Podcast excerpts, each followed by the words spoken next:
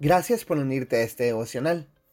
Mi nombre es Diego Solís y coordino un grandioso equipo de ministerios generacionales en la Iglesia Casa de Alabanza en San José, Costa Rica. Allí, juntos trabajamos para apoyar a cada persona desde que nace hasta que Dios diga basta a alcanzar la madurez de acuerdo a sus necesidades.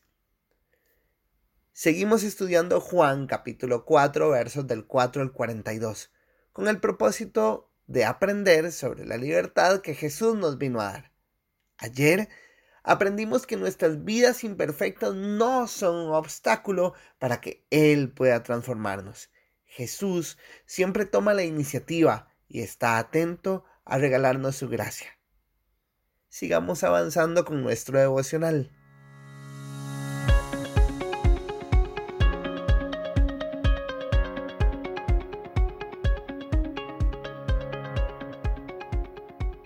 Jesucristo le acaba de decir a nuestra amiga la samaritana su situación de vida, nunca con una perspectiva de juicio, sino de restauración.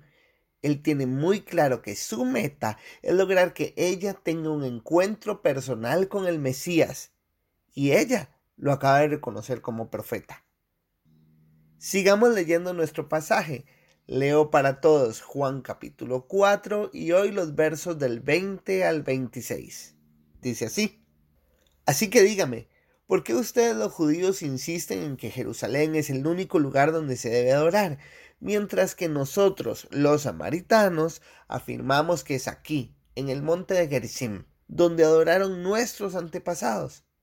Jesús le contestó a ella, Créeme, querida mujer, que se acerca el tiempo en que no tendrá importancia si se adora al Padre en este monte o en Jerusalén Ustedes, los samaritanos, saben muy poco acerca de aquel a quien adoran, mientras que nosotros, los judíos, conocemos bien a quien adoramos, porque la salvación viene por medio de los judíos. Pero se acerca el tiempo, y de hecho, ya ha llegado cuando los verdaderos adoradores adorarán al Padre en espíritu y en verdad.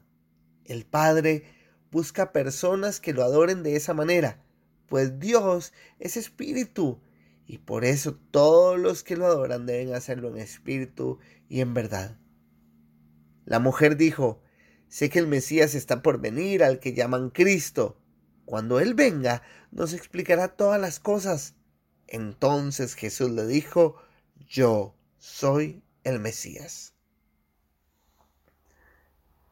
Dejemos nuestra lectura acá por hoy y revisemos qué es lo que acaba de suceder. Jesucristo le hizo ver que ante él no hay nada oculto. Recordemos que en el pasaje de ayer le comentó sobre su caos de vida. Sin embargo, nuestra amiga hizo un giro de la conversación, enfocándola en las diferencias de sus pueblos. Tal y como expusimos en el devocional del lunes, las prácticas religiosas samaritanas eran parte del conflicto entre estos dos grupos. Jesucristo nos deja ver lo que con sus acciones estaba demostrando. Si bien es cierto, la revelación de Dios viene desde el judaísmo, llegó el tiempo en que el lugar va a ser lo de menos.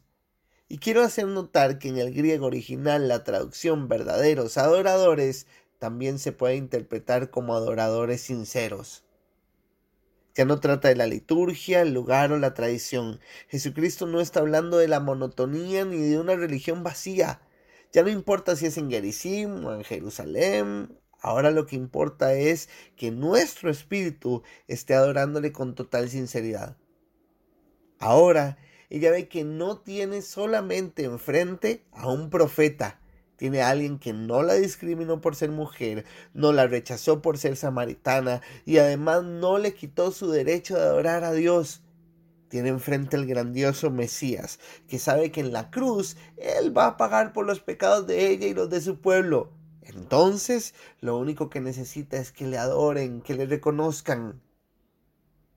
Revisemos un segundo las implicaciones de esto para nuestras vidas.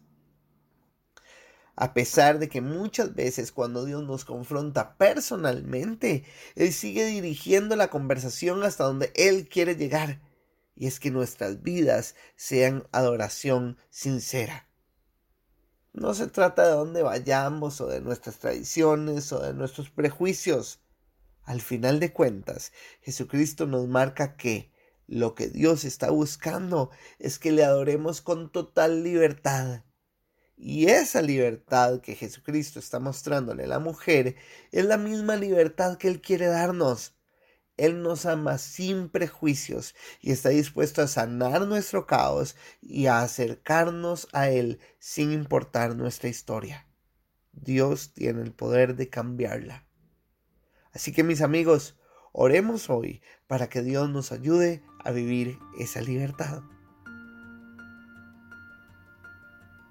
Papito, sabemos que tú nos amas y que por esa razón mandaste a Jesucristo. Gracias porque no depende nunca de nosotros y porque a pesar de que muchas veces cambiamos el tema, tú no nos sueltas. Queremos pedirte ayuda para alejarnos de nuestras caretas, para poder adorarte sinceramente. Queremos ser esos verdaderos adoradores de los que habla tu palabra. Ayúdanos a comprender que cada espacio de nuestra vida debería llenarse de adoración y que no depende del lugar, así como no lo fue Gerizim y tampoco lo fue Jerusalén que nuestra mente pueda entender que lo que tú estás buscando, más que una religión vacía, más que una monotonía, es nuestra completa dependencia. Ayúdanos, Señor, a poder acercarnos a ti. Amén. Bueno, mis amigos, que el Señor nos siga mostrando el camino a nuestra libertad. Mañana vamos a seguir avanzando con esto. Nos escuchamos. Como siempre les digo, tengan mucho, muchísimo ánimo.